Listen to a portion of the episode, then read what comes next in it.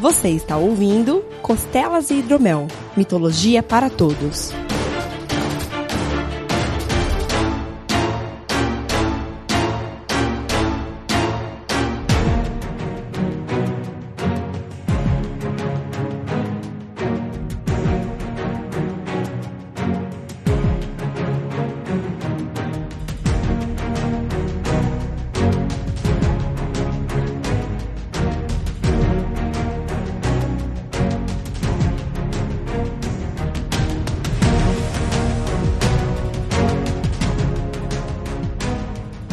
Saudações mitológicas, meus caros. Bem-vindos a mais um Costelas e Hidromel, o seu programa sobre mitologia. Eu sou o Guilherme Vertamati e hoje a gente vai ver a decadência de um deus, que de deus passa pra demônio, que passa pra primeval, que passa pra prefeito de São Paulo.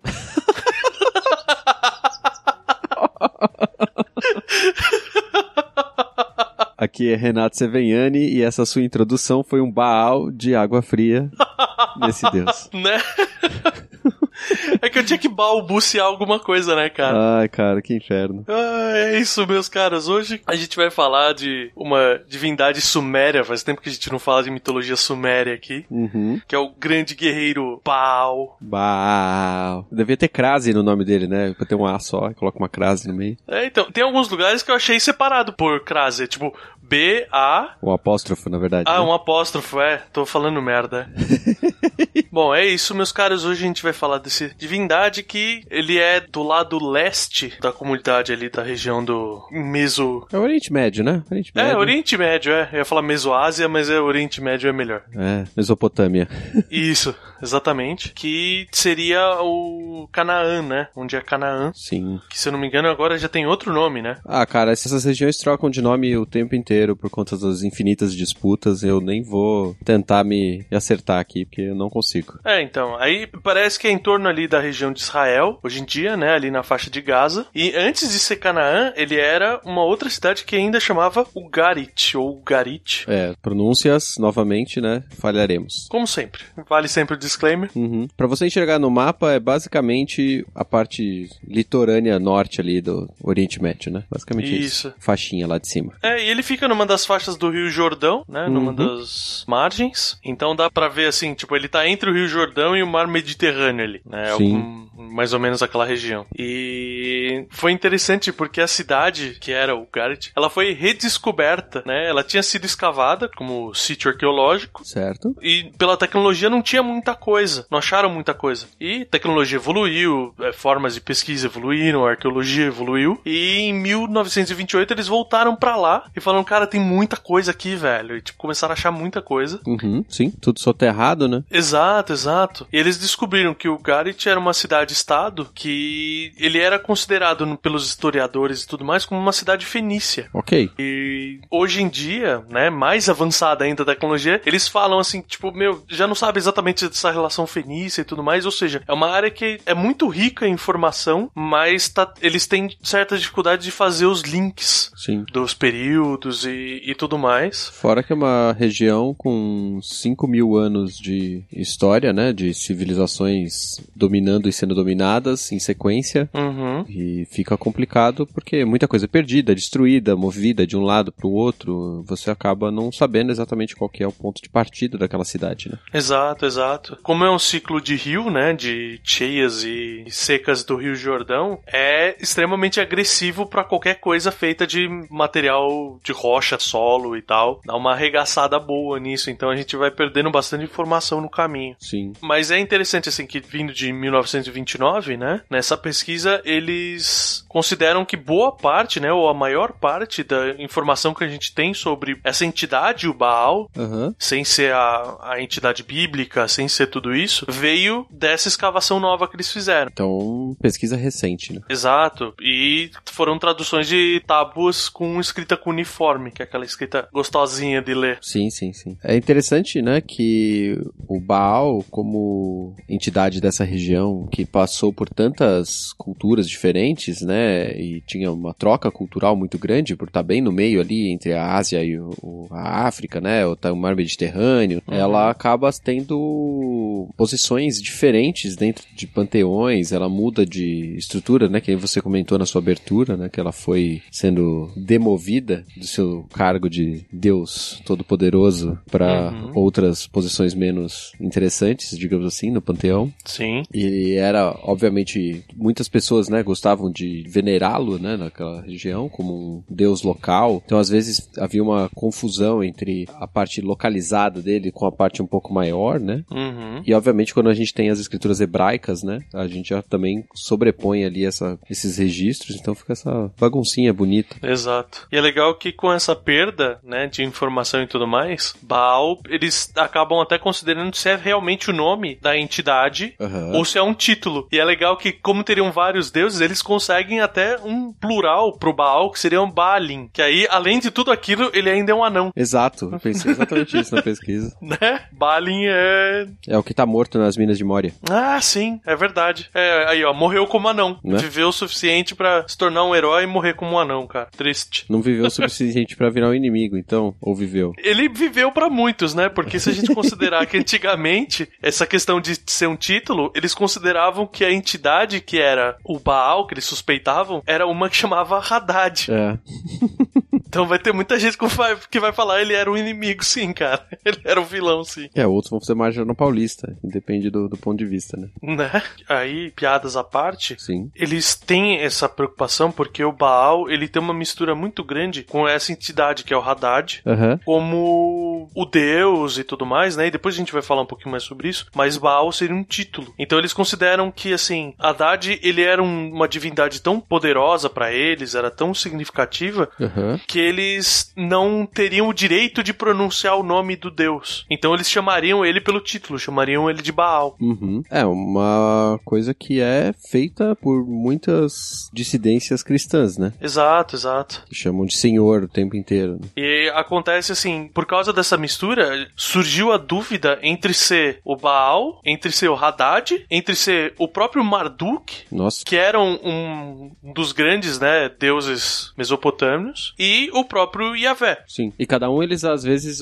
usavam formas levemente diferentes, né, da, de Baal pra poder referenciar a esses, porque podia ser Bel, podia ser Baal, podia ser Adonai, devia, dependia da forma como o povo pronunciava, né? Até que chegou no ponto, assim, deles irem trabalhando, por exemplo, a etimologia, e existia a suspeita de que o Baal, na verdade, ele seria uma outra forma, quando ele é o Bel, pra se tornar o Belzebu depois também. Ah, O nome original seria Baal Zebu, olha só. que é o senhor das moscas, né? O Zebub seria das moscas, Sim. então Baal Zebub seria o senhor das moscas. Agora, neste exato momento, eu fiz a relação entre o título e o nome do livro. Olha só que bonito. Ah, é verdade. Nunca entendi por que que chamava o Senhor das Moscas o livro. Pra mim não fazia o menor sentido chamar Senhor das Moscas.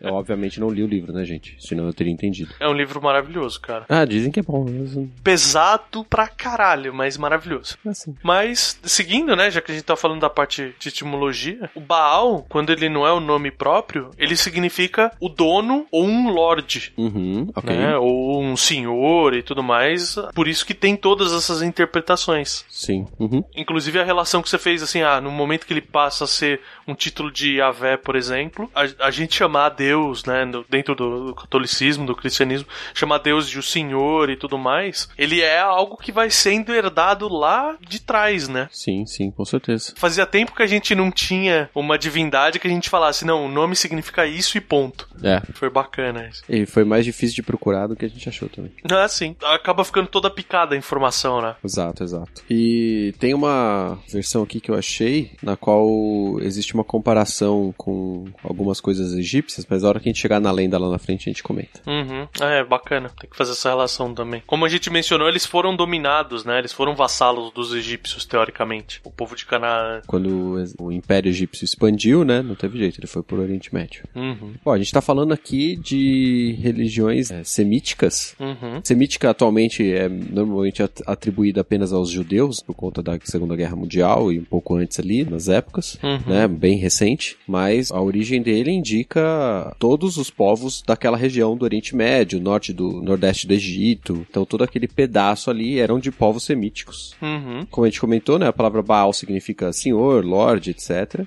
Ele era normalmente atribuído como deidade da fertilidade e em alguns momentos ele era basicamente um deus das chuvas, dos trovões, dos raios, é, alguma coisa nessa linha, por conta da fertilidade em si mesmo, né? Porque ali na região era importantíssimo que houvesse as chuvas, né, as cheias dos rios, etc. Então a fertilidade estava diretamente ligada ao tempo, ao clima e à água. Uhum. Ele tinha o título de príncipe ou de senhor da terra, também chamado como senhor das chuvas e do orvalho, duas formas de representação da umidade que era indispensável ali para a parte de fertilização do solo na região de Canaã, né, perto Uhum. do, do rio eh, Jordão. Como deus das tempestades e tal, ele também era nomeado como aquele que cavalga as nuvens, né? Aquele que pilota as nuvens, digamos assim É Bacana isso. né? É mais uma forma de você falar quem é o deus sem falar o nome do deus, né? Uhum. Exato. E para os fenícios, ele também era chamado de Baal Shaman, que era o senhor dos céus. Ah, legal. A gente tem uma, uma relação interessante, assim, do senso comum Uhum. como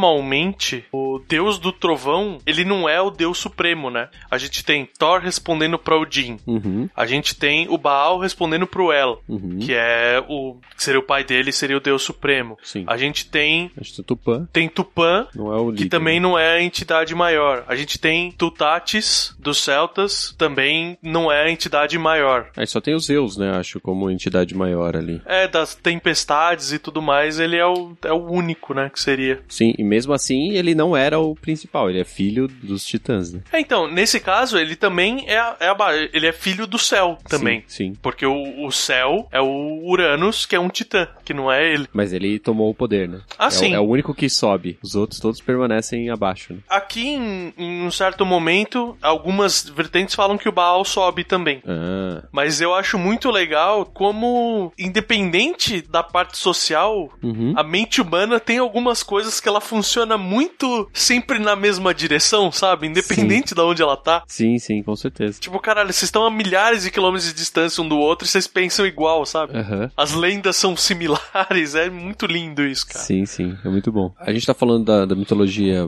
antiga aqui, né? No caso, mitologia da área de Canaã ali, Uhum. como deus da vida e deus da fertilidade. Ele eh, acabou entrando em combate mortal com Mote, que era o deus da morte e da esterilidade. Então faz sentido, né? Eles Uhum. eram opostos. Legal. Basicamente é uma luta entre o bem e o mal, a vida e a morte, o yin e yang, A, a dualidade da vida, né? é. E essa batalha, ela acontecia de forma frequente e constante, né? Uhum. consideravam que quando havia um ciclo de fertilidade, né, as águas estavam ali tudo bem, as plantações ok, tinha vida, todo mundo feliz e contente, é, havia prosperidade, né, foi porque o Baal venceu a batalha e, portanto, um período em que o Mote tivesse derrotado, fraco, etc, essa benesse estaria ocorrendo. E se o contrário acontecesse, era porque o Mote tinha vencido. Aí tinha a seca, tinha a fome, então é, existia essa crença de que havia um período de tempo em que estaria fértil e tudo certo e outro que estaria tudo em seca. Uhum. Basicamente uma forma deles determinarem uma sequência de não de estações em si, mas basicamente isso, né, por período ali. É, os ciclos de cheia e, e baixa do Rio Jordão, né? Seria. É, mas eles consideram períodos maiores às vezes, né? Não só seis meses ali. Eles consideram às vezes ciclos de muitos anos, né? Depende se ele vai ser reeleito ou não, dura mais tempo, Cargos eletivos de sete anos. né? Mas é legal porque é a mesma similaridade, como eles estão próximos do Egito, da relação do Ra com a Opep, que é a serpente do- do submundo, né? Ah, sim. Que eles também ficam num conflito constante e quem tá com o- a vitória, né, quem tá com o upper hand naquele período vai ditar como que tá a situação do mundo naquele período também. Sim, sim, verdade. Como você mencionou, ele é o filho do El, né? Que é o deus supremo dos cananeus. Uhum. E ele era casado e irmão da Anat, que era a deusa da guerra. O que é normal, né, cara? Eu, eu, eu acho que eles casavam, tipo, ninguém pensava em incesto, até pela questão de poder na época, né? Tipo, você não podia ter muita gente digna, muita gente com poder, então você casava com a sua própria família, né? Sim, sim. É uma forma de determinar poder, né? E, e em muitas situações, né, manter o sangue puro da família, essas coisas. né? Uhum. Vejam Game of Thrones. É, exato. Referência moderna, mas relevante no momento. Uhum. Ele teve um filho, né, com a Anat, que é o touro divino, Uhum. que não tem nome, mas tudo bem. Não é relevante. Minotauro. Minotauro. Na dúvida fica Minotauro. ai, ai. É as vaquinhas da Paulista. Caralho. com as vaquinhas pintadas da Você foi muito longe, cara. Eu tava mais pensando que o, o, o touro divino era, sei lá, o Sleipnir, sabe? Sim, também serve. Ele não era um deus exclusivamente da fertilidade, né? Como a gente já mencionou, que ele teve várias denominações, vários cargos, etc. Ele reinava, né, entre os deuses, mesmo não sendo o deus do panteão. E ele chegou a essa posição, né, tomando o posto, né, de rei dos deuses do Yan, que era o deus dos mares. Então, o deus da terra bateu no deus dos mares Exato. e tomou o posto. Né? Eu acho legal que o pai dele tá pouco se fudendo, né? Ah, é. O pa- o pai dele tá é aposentado, tá só curtindo ali. Eu acho uma outra coisa legal, né? Que o pai dele, o El, veio até recentemente, né? Ele tava vivo aí e tal, não sei o que lá. Só que ele tava em terras alienígenas, outro planeta, né? Teve como filho o Superman. Caralho, eu tava vendo onde tá indo essa porra aí. Começou a aparecer o Jorel, Kalel. pau na língua deles daquele planeta é Jor, né? Então É. o senhor é Bael, é Jorel agora. É o Bel, Joel. Joel. E a filha é Joelma, né? Ok, fomos longe demais aqui. Tá bom, voltemos. A gente já tá constatando, né, que o El, ele tinha um poder, assim, eterno. Ele era um deus. Uhum. Mas de qualquer maneira, ele foi ficando velho, foi envelhecendo. Eu fiz a piada dele ficar aposentado, mas é meio que nessa linha mesmo. E o Baal, ele foi ficando forte, foi crescendo entre as divindades do céu. E com o tempo, ele foi absorvendo do pai dele os poderes pra controlar a chuva, o raio, o trovão. Foi tomando essas características do céu do pai dele Tá bom. mas ele é, ainda era constantemente desafiado pelo segundo irmão, né? Aquela disputa clássica do primeiro com o segundo, Sim. que era o Ian, que muito parecido com a mitologia grega que o primogênito recebeu o céu, o segundo recebeu o mar. Sim. E eu quero saber quem é o terceiro. O terceiro é o Mote, Ah, justo, justo. né? Verdade. Que recebeu o submundo. Exatamente a mesma escala da trindade dos gregos. Cópia! Cópia, 5 mil anos antes, cópia.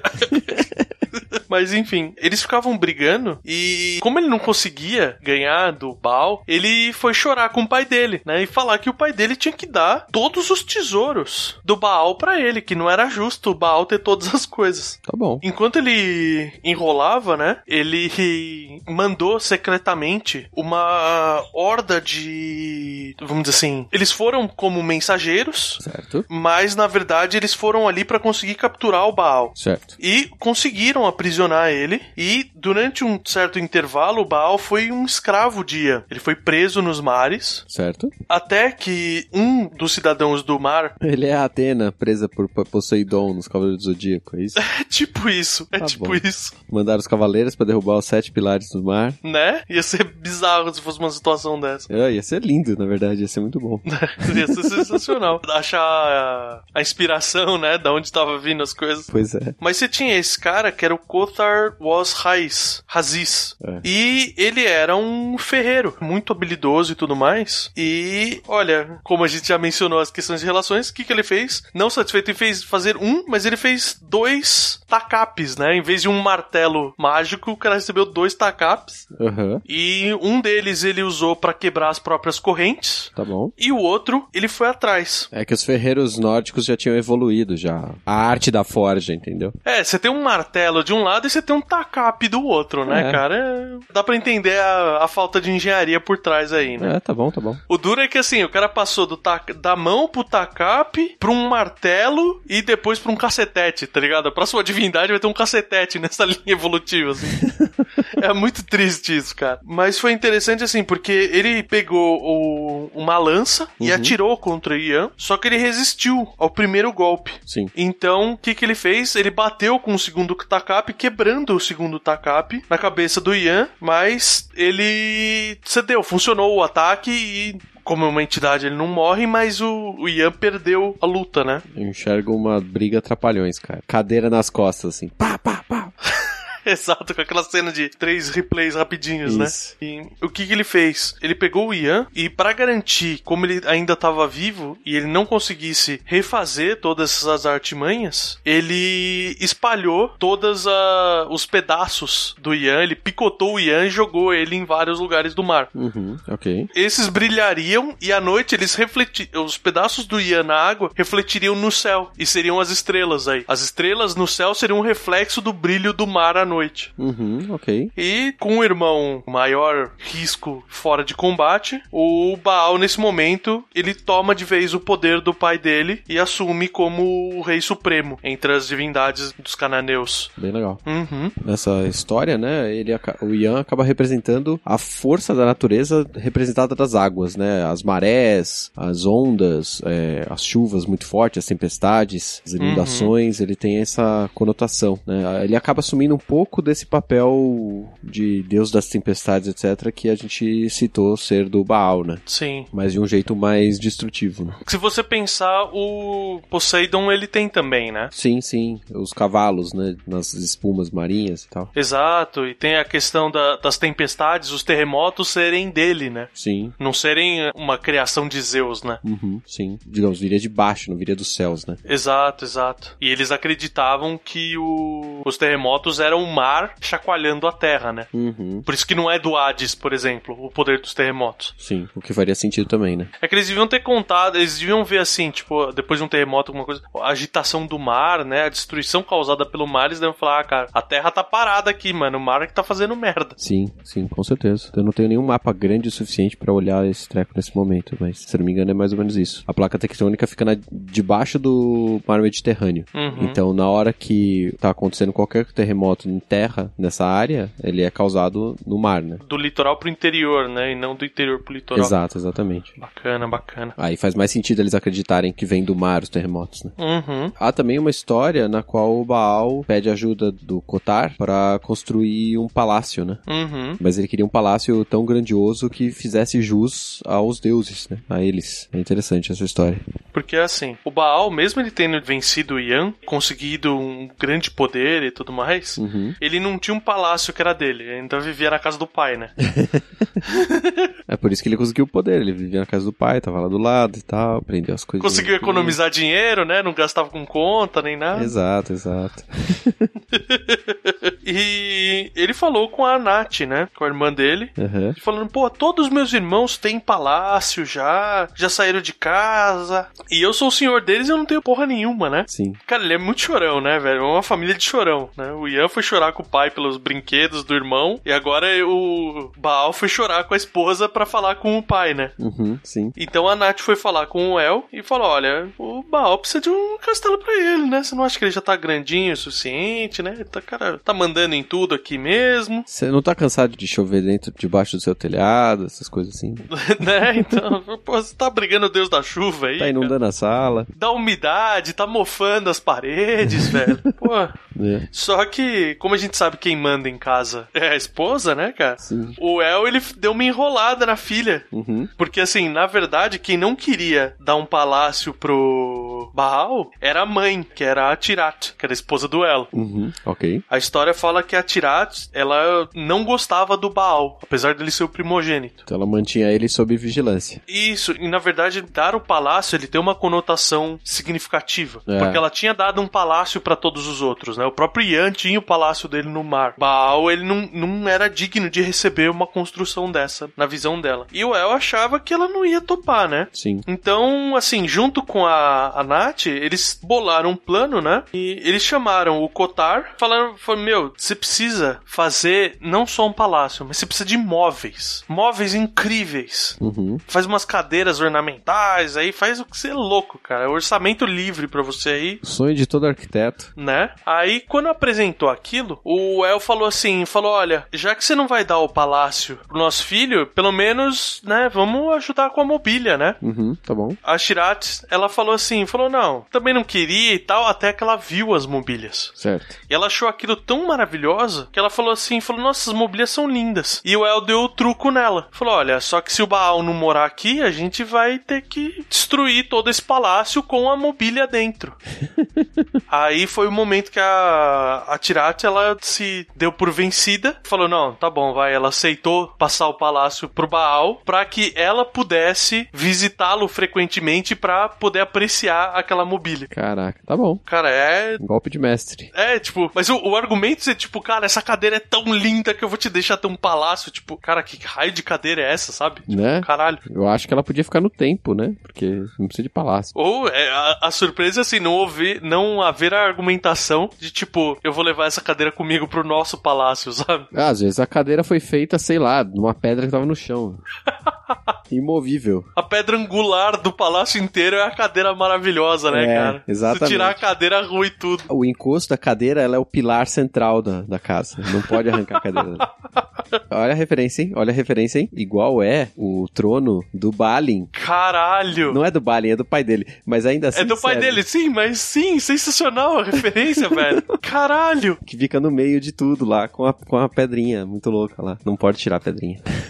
Que excelente, que excelente. Uma outra história do Baal é a constante, que a gente mencionou já, né? Que é a constante batalha dele com a morte. Uhum. Pra inaugurar esse palácio novo que ele tinha conseguido, os móveis maravilhosos, etc., ele fez uma grande festa, né? Com um banquete grandioso, né? Digno dele, do pai dele, da mãe dele, dos filhos, do sobrinho, do- de todo mundo, assim. Uhum. Menos do irmão que ele não gostava. Menos do irmão que ele tinha moído, né? Ai, ai. Menos da ovelha negra da família, o Mote, que não foi convidado. E, obviamente, ficou putaço, né? Full pistola, que é a gíria atual pra isso. Né? E muito insultado, né? E, e aí ele, depois desse banquete, etc, etc, ele pediu pra que o Baal fosse visitá-lo, né? Vem, Ah, cara, não tem problema, você quis inaugurar, a gente tem uma rusga aqui, vamos, vamos ficar de boa. Chega aí, vamos, vamos jantar lá em casa, aqui no, no submundo. Uhum. O Baal tava com o pé atrás, né? Mas ele falou: Bom, já dei mancada ali, né? Não convidei ele e tal. Vou lá, né? Você maior, né? Você maior que isso. Senão vai ficar uma rusga na família, né? Vai complicar tudo. Não basta a gente se porrar durante todo o dia, né? A gente tem que,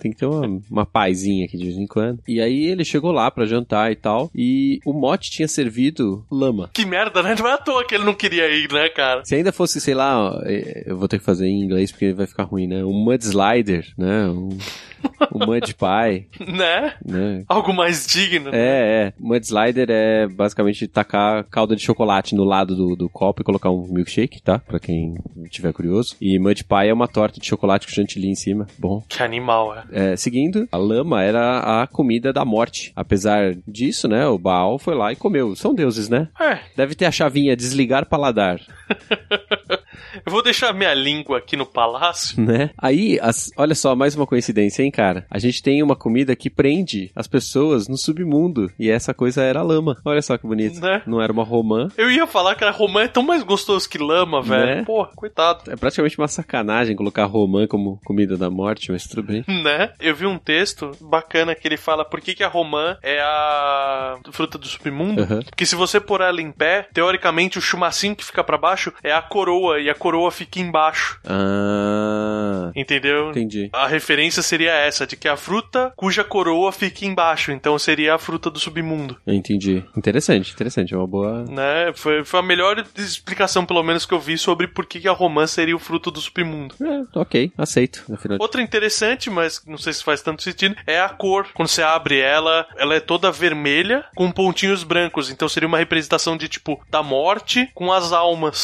Ah. impregnadas que seriam as sementinhas brancas. Tá, essa é a explicação mais estranha. Poética É, também. poética. Muito bem. Voltemos à lama aqui, que a lama é o nosso prato principal hoje. É, exato. Assim como ele esteve preso nos mares, ele agora está preso no submundo. O cara só consegue ir, né, cara? Ele, ele nu- ele nunca tem carona pra voltar. Pois é. Ele vai e fica. É, ele só tinha uma moeda de prata pra pagar o Caronte. ele deixou no meio do caminho. Por isso que ele precisa da casa dele, né, cara? Porque ele ia morar com todo mundo, né? Todo mundo que aceitava ele em casa, ele ficava morando lá. Pois é. Enquanto o Baal estava preso, ele não conseguia agir na terra, né? Ele não conseguia fazer as cheias, as chuvas. Então, a fome e a seca é, atingiram a terra. E o El, ao invés de procurar onde o filho dele estava, ele primeiro procurou alguém para substituir a função dele. Foda-se a criança, né, É. cara? Aí ele procurou e encontrou Ashtar, né, que é o deus da irrigação, colocou lá, mas ao sentar no, no trono, né, do Baal, os pés do Ashtar não chegavam nem no chão. Era basicamente uma criança sentada num trono de gigante. Eu acho legal a, a metáfora disso, Uhum, que é ele não ser tão grande quanto Baal. sim. Né? Ele não dá conta do recado, porque não é só ele ser criança, mas é. Ah, sim, eu falei, ele era uma, visualmente, ele era uma criança sentada num trono de um gigante. Ah, sim, mas teoricamente ele é mais novo Ah, mesmo, sim, sim. né? Ele é de uma geração depois do Baal, mas o conceito que a gente fala hoje em dia é do O sapato, né? do sapato, é, de você não caber nos sapatos do cara. É. É muito legal essa metáfora. Maneira de deixar claro assim, tipo, meu, ele até tentou, mas não tava rolando. E aí o Ashtar percebeu também que ele não conseguia resolver o problema, né? Então não adiantava nada ele ficar lá ocupando e atrapalhando, né? Uhum. Enquanto isso, a Nath resolveu novamente tomar as rédeas e resolver a parada toda, né? É, Eu fico feliz porque pa- aparentemente só ela se preocupa com ele, né? É, Tá todo mundo meio que cagando pro Baal, só ela cuida dele. né? E isso que ele é o deus fodão, né? Exato. Só que ele é- ele é o deus fodão merdeiro, né? É o Thor. É, cara. As histórias do Thor, o- o Thor é um bufão, né, cara? Sim, muito parecido. Uhum. E aí a Nath pegou, foi até o submundo, catou a sua espada e resolveu o problema. né? Rachou o mote. Eu gosto desse conceito, cara, de que, tipo, porque ela é a deusa da guerra, né, cara? Sim. Então, tipo, eu vou resolver isso aqui do meu jeito e foda-se, sabe? Sim, sim. Não importa que vocês são do submundo, não importa se vocês já estão mortos, eu vou matá-los de novo. Sim. O mais da hora é que ela é muito cruel, velho. Porque ela mata o Mote, ela pica ele, ela queima os pedaços no fogo mais quente possível e tritura esses pedaços torrados e moídos, né? E planta eles no chão, como se fossem sementes, assim.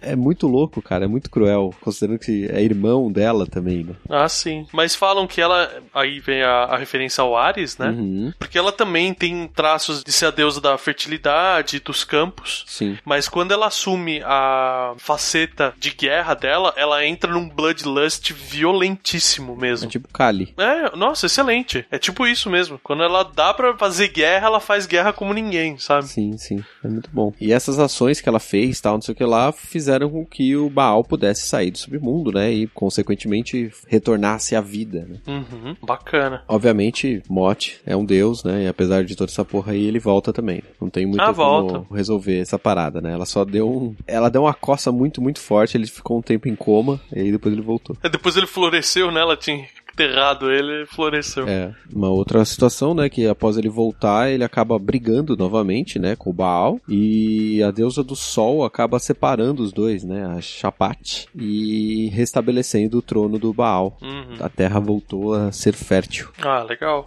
Mais uma batalha que ele vence, mas que ele se ferrou bastante pra isso antes, né? Né? E ele não venceu exatamente, né? Foi a Nath, mas tudo bem. É, quem venceu foi a Nath. Ele só foi salvo. Mas é legal, porque eles ficam com essa definição que a gente entra, né? De tipo, questão da vitória e da derrota, Sim. refletir em como que tá a Terra, né? Sim. que acaba sendo similar à situação da o ciclo da Deméter, né? Quando a Perséfone volta, ela fica feliz da vida, deixa tudo florir e tudo mais. E quando a Perséfone volta pro Hades, vai pro submundo, a Deméter fica triste e vai tudo pro caralho, né? Vira, o- chega o inverno. Isso. É interessante também que eles colocam que os- tudo aquilo que a Nath fez com o mote é, representa aquilo que os humanos faziam com o trigo, que é Ai, Ah, que legal. quebrar, torrar, moer, plantar. Né? São as coisas que Uhum. eles fazem com o trigo. Porra, que legal, velho. É bem interessante, cara, principalmente porque ela planta no final e tal, né? Então tem essa Uhum. conotação direta mesmo. Bacana. Esquecendo de colocar aí a feitura de cerveja. Também.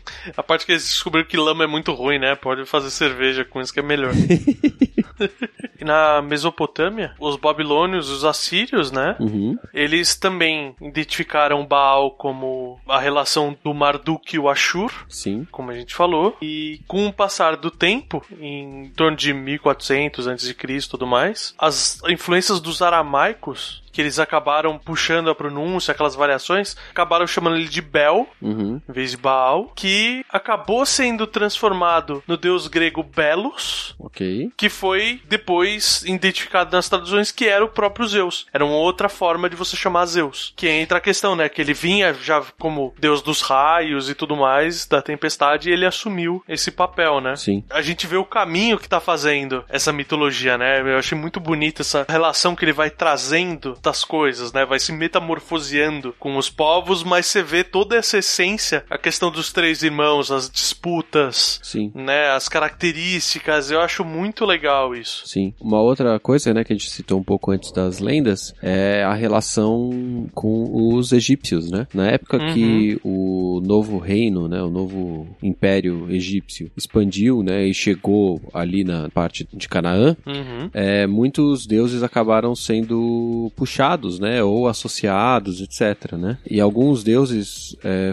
foram trazidos para o panteão egípcio dessa época. Uhum. A gente mencionou no, nos casts de Egito que durante a evolução e a escolha de cada um dos faraós mudava quem eram os principais deuses de acordo com aquilo que o faraó gostava. Uhum. Entre esses deuses, né, estavam o Ketesh, o Reshep e o Baal, deus da- das tempestades e tal, que a gente comentou. E essa história que a gente acabou de falar, dele enfrentar o deus dos mares e, e ser ajudado pela irmã, que também é esposa, associa a, a história e a jornada do Osíris, que foi morto pelo seu irmão Set e ressuscitado pela sua irmã e consorte Isis. Então a gente Uhum. tem basicamente aí um, o mesmo ciclo, onde Sete e Osíris ficam brigando e quem resolve a parada é a Isis. É verdade. Há inclusive citação da Batalha de Kadesh, na qual o faraó Ramsés II teria chamado Sete, né, o deus Sete, grande em força, e o próprio Baal. Sete sendo o Baal, entendeu? Uhum. Ele associou na mesma frase Sete e Baal, como se fosse um- o mesmo deus com dois nomes diferentes. Entendi. É uma citação de narrativa da Batalha de Kadesh, né? Assim, Uhum. provavelmente nada de verídico tem nisso, mas Ah, sim, é, faz parte. não é impossível que tenha acontecido algo semelhante, né? Uhum. Uma outra coisa interessante é que ele era. A gente não mencionou a representação dele, né? Visual. É, ele tinha uma representação de ser um guerreiro com uma espada curvada. É o Takap. É, então. É um dos Takapes que ele usa pra matar o Ian. E também ele tinha uma barba no estilo sírio. Ele era barbudo. Ah, legal. Vi algumas imagens que quem é o barbudo é o El. Uhum. E ele aparece sem barba, né? Ele aparece com o cabelo compridão, mas sem barba. Entendi. É, pode ser já dessa versão mais egípcia, né? Uhum. Também existia umas outras representações na qual ele utilizava um elmo com chifres. Que parece um pênis, né? Parece um chapéu de pênis. é horrível, cara. É, faz parte, faz parte. E é muito ridículo, porque, tipo, de acordo com a enciclopédia britânica, a descrição da imagem é tipo, Baal, o deus supremo, é mostrado usando seu chapéu cônico. Cara, não é um cone, é um pênis. é um pênis essa porra, não é um cone. Tipo, é muito zoado, sabe? Tipo, é muito feio, assim. Ah, sim. Não, então, mas tem uma outra que ele tem esse chapéu, mas num formato parecendo um funil, assim, que tipo Uhum. é um chapéu e coisa, e um par de chifres pra frente. Ah, entendi. Retos pra frente, assim. Uhum. O que é uma representação bem mais interessante. É, não é à toa que ele seja endemonizado depois, né? É, exato, exato. Mas esse chapéu cone, né, que a gente tá falando, ele é muito mais provavelmente egípcio, né? Ele tem um aspecto um pouco daqueles chapéus dos faraós, né? É, exato, exato. Mas tem alguns que tem um- uns chifres, tem umas coisas diferentes, assim. Cada, cada lugar tem uma representação levemente diferente, assim. Sim. E tem muito da arte, ele parece a arte dos egípcios mesmo, né? Uhum. um Aquele de lado em 2D, Sim, sim, sim. tem uma perninha na frente da outra e tal, é aquele jeito bizarro. assim. Sim, sim. Bacana. Talvez tenha uma associação dele com chifres, etc, por causa do filho dele também, né? O touro. Sim, também é verdade. E só pra fechar, né, falando um pouquinho do Baal na Bíblia, a gente tem ele como a gente mencionou, transformado com o passar do tempo e tal em,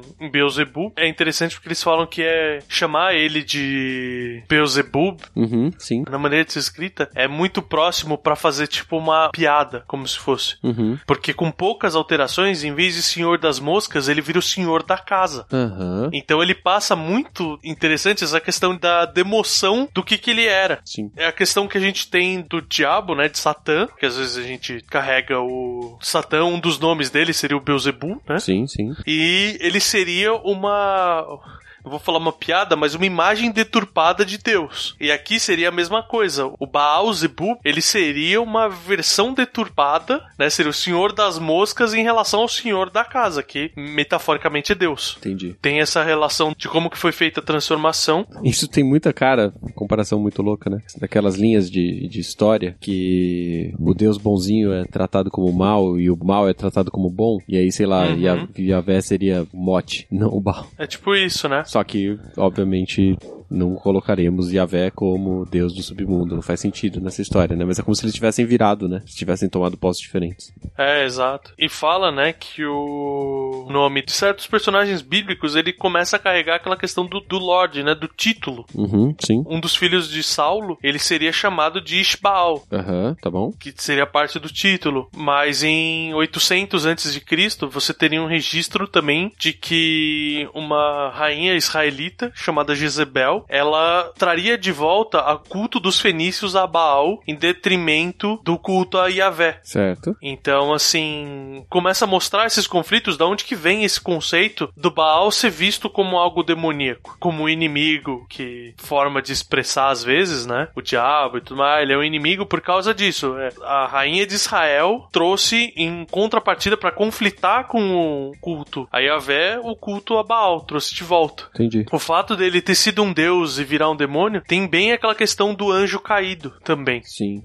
Depois, né, você vai vendo em vários trechos, né? Que nem você tem no Juízes 2, versículos 11 a 14, é esse? Isso. Ele fala, né, que os filhos de Israel Uhum. fizeram o mal perante ao Deus e passaram a servir os Baals. Eles abandonaram o Senhor, o Deus de seus pais, que eles tinham fugido do Egito, né? A questão dos hebreus terem saído do Egito. Certo. Que- e fala, né, que eles abandonaram o deus de seus pais, que os tinha tirado do Egito Uhum. e seguido outros deuses entre os deuses das pessoas. Que é aquele ponto que a gente falou, que o Baal, ele era uma entidade local. Sim. Aí entra todo o trecho, né? A, a questão da vingança divina, né? Da fúria divina, que Deus se enfurece, porque eles estavam servindo Baal e Ashtaroth. Ashtaroth. Muito bom. Então, assim, você tem vários trechos, né? Em Jeremias também, né? Jeremias 19, versículo 4 a 6, eles também mencionam, né? Que aí seria Deus falando, né? Porque vocês me abandonaram e me tornaram alienígena a esse local, né? Vocês me, me isolaram desse local Uhum. por terem queimado sacrifícios a outros deuses. Uhum. E fazendo isso, vocês não honraram nem os seus pais, nem os seis de Judá. Então tem todos esses trechos que ele fala de Baal, mas ele não descreve especificamente Baal, né? Sim. Nesse mesmo trecho, ele fala que vocês derramaram o sangue de inocentes para construir palácios mais altos que os meus para Baal. Sim. E vocês pegaram seus filhos e queimaram como oferendas a ele, né? Então aqui já começa a entrar aquela parte da demonização, porque era algo que você não tinha mais, né? Você já não tinha mais os ritos de sacrifício e tudo mais, né? Sim. E era algo que foi trazido de volta, e isso é visto como abominável, né? Sim. E ele termina, né, falando que então por causa disso, esse local não vai ser mais chamado de Topeth ou o Vale de Ben-Hinnom, mas sim o Vale do Assassinato, o Vale do Massacre. Nossa, tá bom. Bem legal, cara. É, então, é como a gente falou, né? A evolução das coisas e como as entidades são transportadas, né? De uma religião para outra. Uhum. E aquela coisa também que foi feito na Grécia pelos romanos, né? Transformar os deuses antigos em demônios, né? E aqueles que pareciam ok e vai transformando em, em outras entidades até que eles possam absorver aquelas pessoas de forma menos agressiva, né? Pois é, então. Vai trazendo, né, toda essa, essa carga e o, o Baal, ele é retratado como demônio, né? A gente- Eu falei na minha introdução, tipo, você tem até até a representação dele em games, por exemplo, que é o do Diablo, né? Que ele é o pior dos Primevals, né, cara? Sim. Ele é o irmão, assim, que quando o Diablo acorda ele, cara, é o terror na Terra, né? Sim, sim. E é interessante que, eh, vendo toda essa relação de decaimento, tudo, o Baal no jogo do Diablo, ele é o único que mantém certos traços humanos, né? Da cintura pra cima ele ainda tem traços humanos. Ah, legal. Né? Enquanto da, da cintura pra baixo ele é aquele demônio de quatro patas lá, mas da cintura pra cima ele ainda tem, né? Você vê isso claramente no Cinematic que ele tá chegando, né? No começo da expansão do Diablo 2. Não sei, eu não joguei. Bom, eu te mando a imagem por e-mail!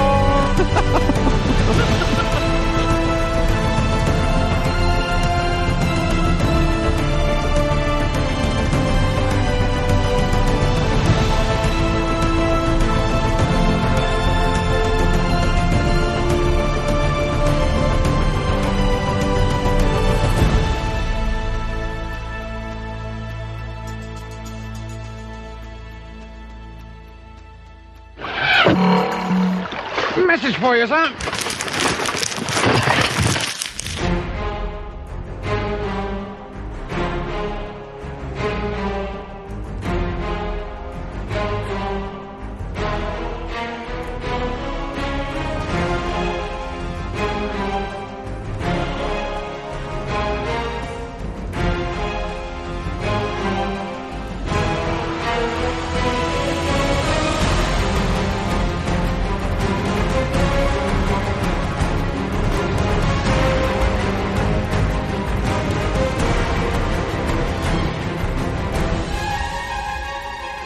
Saudações, meus caros! Bem-vindos a mais uma leitura de e-mails. E hoje estou eu, Verta, com meu amigo Renato.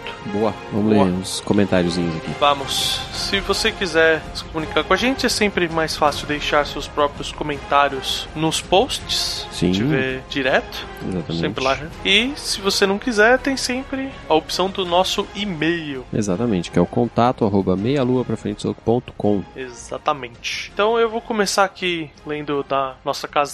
certo? Meia Lua, um comentário do Ivan, que voltou a comentar. Ele fala: Salve, salve, mensageiros dos que têm fome de costelas e sede de hidromel. Essa volta à regularidade de vocês é um sinal de que tudo pode melhorar. né? Ou piorar, vai saber. Ou piorar, né? Dependendo. A sequência recente tem sido ótima. Uma pergunta inevitável, só que não. Teremos a continuação da Divina Comédia esse final de ano? Ou o tempo apertado de vocês nos deixará na espera por mais alguns meses? Aí ele manda um, aquele abracinho, zero com, com a barrinha. Sim, sim. Bom, Ivan, é, agora pro final do ano não rola. É. Mas não é tão pra frente assim, né? É uma questão a ser. Eu, eu preciso dar uma estudadinha. É, então, não, não é tão fácil e... Bom, o texto não é muito fácil, então É. seria... É, é- é que não é uma leitura simples, né? Como a gente pega a obra mesmo e lê e tudo mais, ela fica mais pesado mesmo. É, além de não ser uma, uma obra muito simples, é, a gravação normalmente é meio longa, então a gente também Exato. precisa coordenar isso daí. Mas vai acontecer antes, vai, vamos falar, vai antes do meio que, do ano que vem vai acontecer. Sim, essa é a ideia. Pelo menos a parte 1 da, do Purgatório. Exato, o primeiro semestre já vai ter aí a parte 1 já. Mas bacana, que bom que você está de volta aí nos comentários e. Isso. Muito bom estar de volta aí todo mundo comentando, porque a gente tava faltando comentários no cast passado. Exato, gostei, gostei de vocês terem voltado. E essa questão da sequência, a gente tem sido, apesar de gostarem quando a gente foge do assunto, mais mainstream, o, a gente tem sido bem elogiado com a questão de ter tra- de estar tratando deuses gregos e tal, né? Ter voltado um pouquinho mais com a mitologia grega. O pessoal ficou feliz com isso. É mais familiar, né, cara? É, mais- Uhum. é legal. A gente gosta também, gente. É só pra gente dar uma variedade. Exato, exato. Porque como a gente faz programa a cada 15 dias, a gente precisa dar uma alternada ali, senão fica muito viciado. Fica. Mitologia só. Exato. Vai ficar. n- Não sei um prato. Fala um prato grego aí, típico.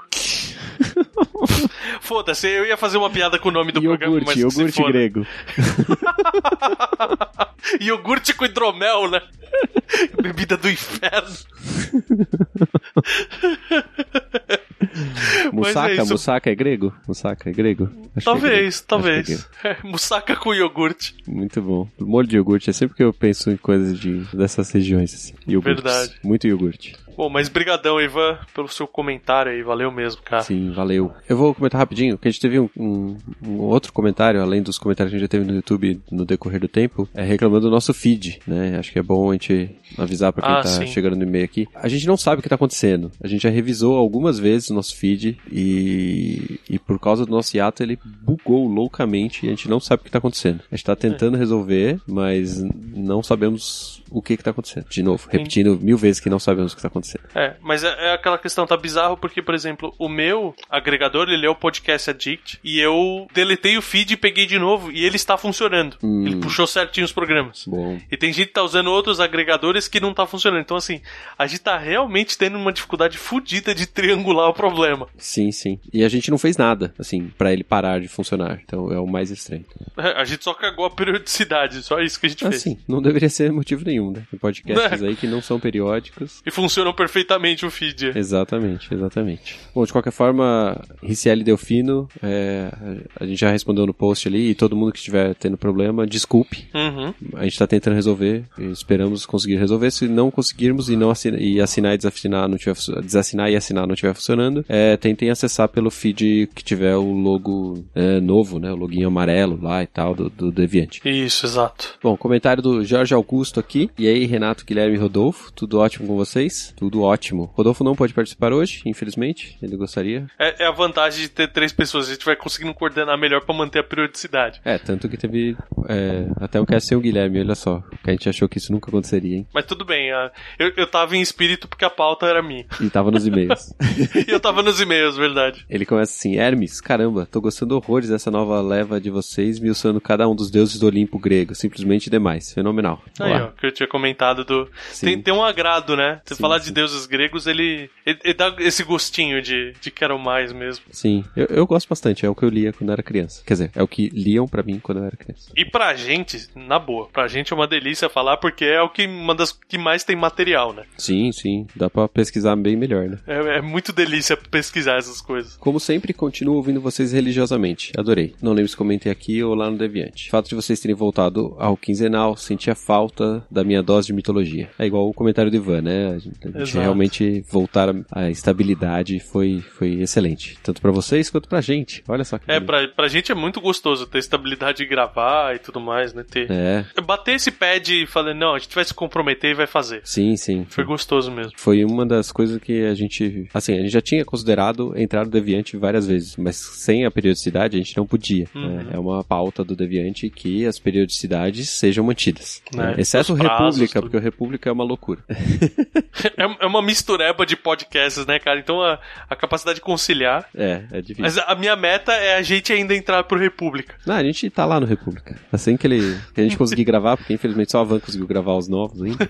É verdade. Assim que a gente conseguir entrar em algum deles, a gente, a gente vai falar de, de costelas e hidromel no República também. Boa, boa. Grande abraço a vocês e até o próximo comentário. Obrigado, Jorge, novamente. Aí, É, valeu, Jorge. E reforçando, né, o Jorge é lá do Anime Sphere. Se você ouve a gente e gosta de anime, ouça o cast dele. Ele Uhum. tem uma variedade de temas bem legal, assim. Eu conheço vários animes, conheço um pouco, né, de vários animes novos, assim, que eu não vou assistir nunca, porque eles, eles estão esmiuçando lá algumas séries. É bem legal, cara, bem legal. Bacana, bacana. Bom, agora eu vou lá pro Deviante. Vamos pro nosso Palácio Novo. Palácio Novo, é. Com mobília da hora, né? É, a Esse mobília da palácio hora aqui. Com mobília nova. Teve alguns comentários, né, com piadinhas bem humoradas falando de rapidinho, né? É, Reclamando que o cast acabou rápido. é. E que faltou um que é sobre o Renato, já que a gente falou sobre o Hermes.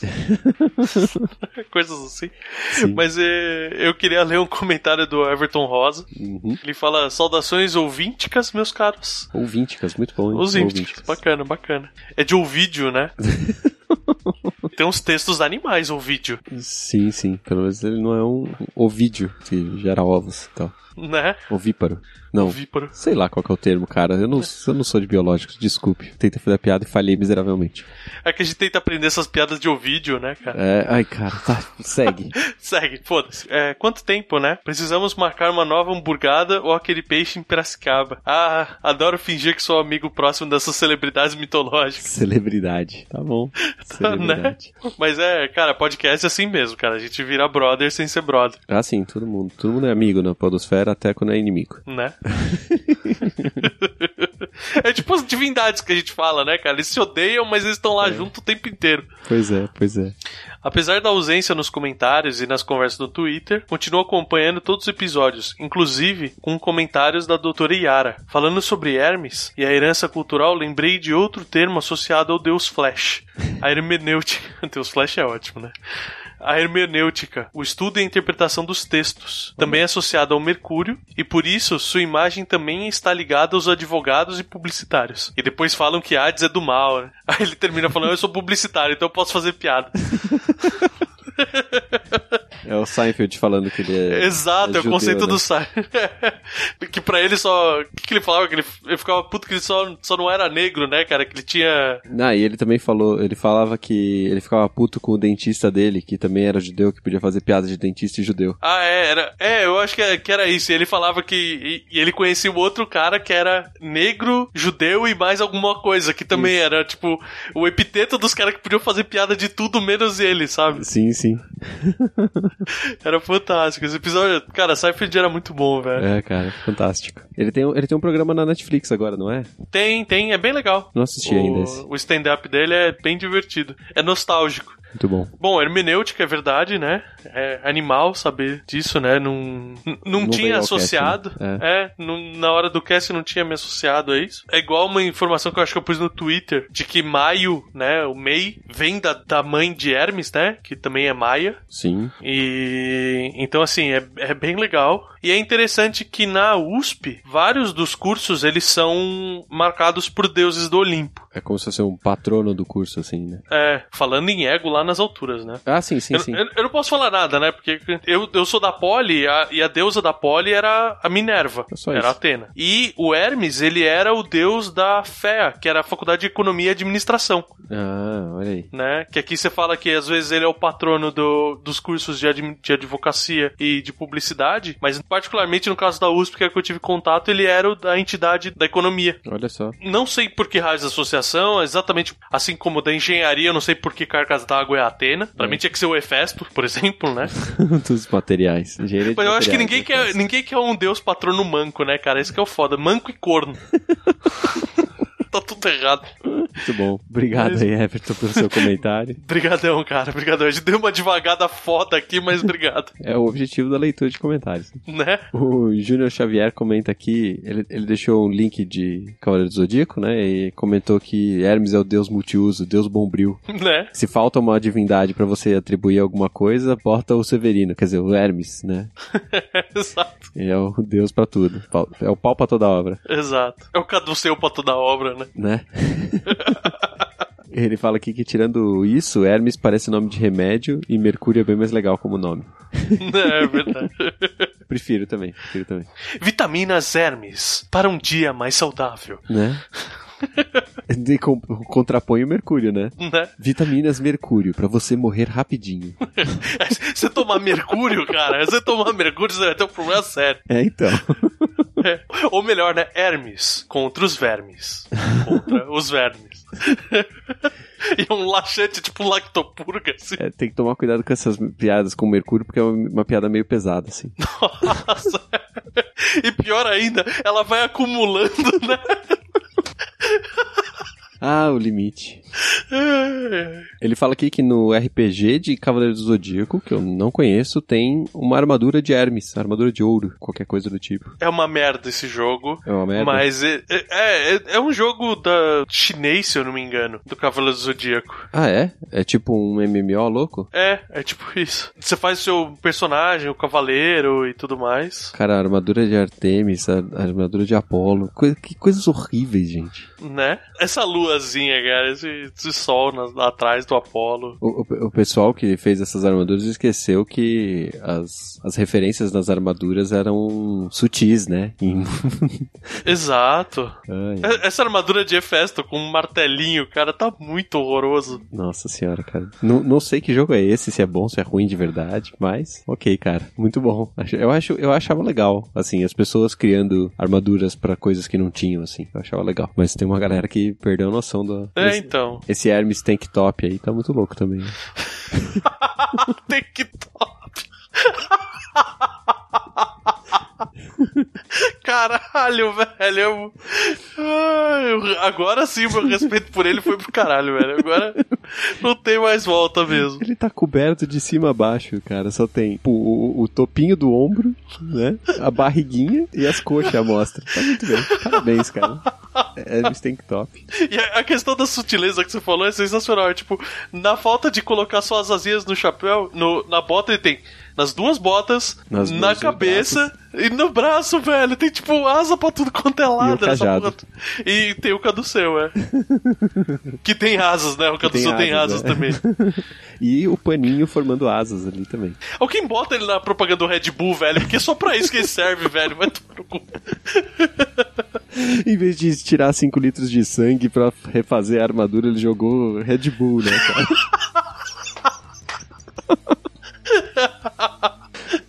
O Bull tinha saído, né, cara? Ele falou, ah, vou ter que resolver do jeito que dá aqui, né, cara? Ai, ai. Tá bom. Chega, né? Chega, Chega. tá bom. Um, be- um beijo pra vocês, meus queridos. Isso, falem com a gente no Twitter, no Facebook, onde vocês quiserem. Deixem comentários nesse programa. E é isso aí, gente. Exato. T- Todas as redes sociais nossas, inclusive as pessoas minhas do Renato e do Rodolfo estão no post aí. Exatamente. Um beijo, galera. Valeu.